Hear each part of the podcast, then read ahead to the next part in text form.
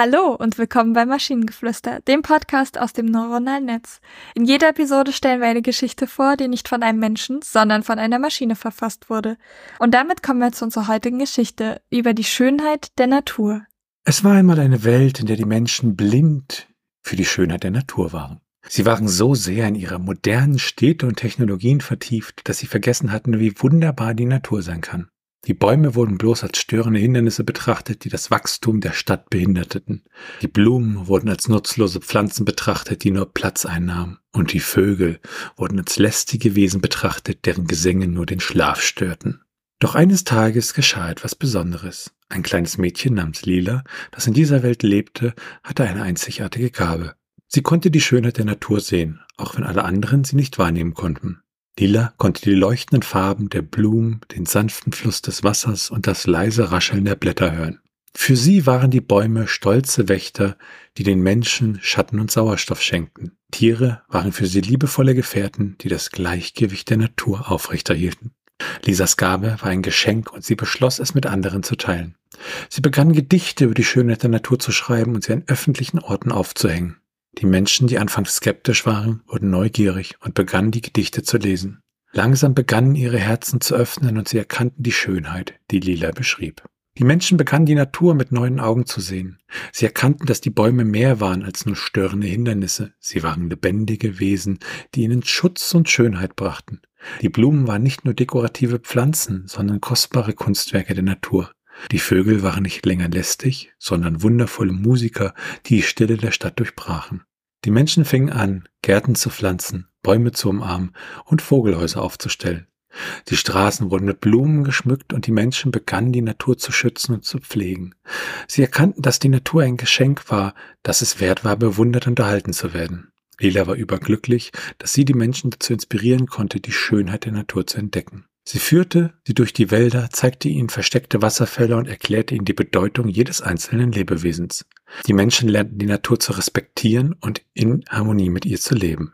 Mit der Zeit verwandelte sich die Stadt in eine grüne Oase. Die Straßen waren von blühenden Bäumen gesäumt, die Parks waren voll von Lachen und Gesang der Vögel, und die Menschen genossen die Ruhe und Schönheit, die die Natur ihnen schenkte. Die Stadt war nicht mehr grau und trist, sondern voller Leben und Farben. Die Geschichte von Lila und der Schönheit der Natur lebte lange in den Herzen der Menschen weiter. Sie erinnerten sich immer daran, wie wichtig es war, die Natur zu schätzen und zu schützen. Und so verbreitete sich die Botschaft von der Schönheit der Natur von Generation zu Generation, und die Welt wurde zu einem Ort, an dem Menschen und Natur in Harmonie miteinander lebten. Oh, das ist mein qualifizierter Beitrag dazu. Ja, es ist wieder so eine super generische Geschichte, aber es gibt eine Sache, die ich interessant finde. Wir haben ja relativ am Anfang die Aufzählung, dass halt ähm, die Blumen nutzlos sind, die Vögel lästige Wesen sind und die Bäume nur Hindernisse sind, ne? Und später, ein paar Absätze später erst, haben wir dann nochmal die Aufzählung, dass sie nicht nur dekorative Pflanzen, sondern kostbare Kunstwerke, die Vögel nicht länger lästig, also diesen Rückgriff auf etwas, was davor, also weit davor nochmal geschrieben wurde, finde ich an der Stelle, äh, kommt er gut durch, also im Sinne von, dass man mal sieht, was diese Systeme so können, äh, dass sie halt eine gewisse Menge an Kontext auch noch behalten können. Und das war ja wirklich zwei etwas längere Absätze später. Also das fand ich äh, an der Stelle ein klein wenig sag mal, beeindruckend oder zumindest äh, lehrreich, das mal aufzuzeigen, ja.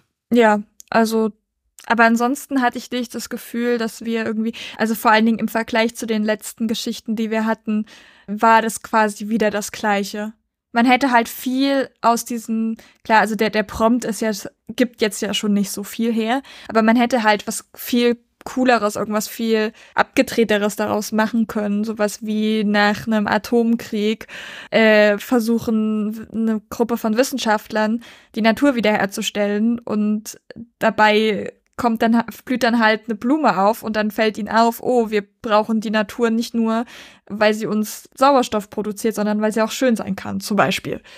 War jetzt mein erster Einfall dazu. Ja, ja. Na, mal gucken.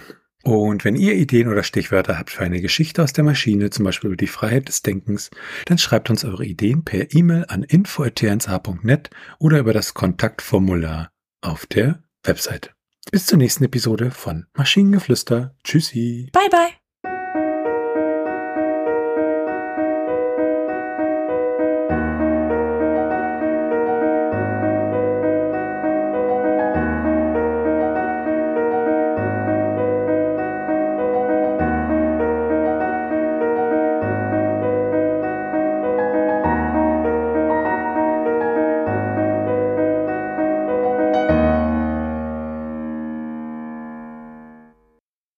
Produktion von Tone Age.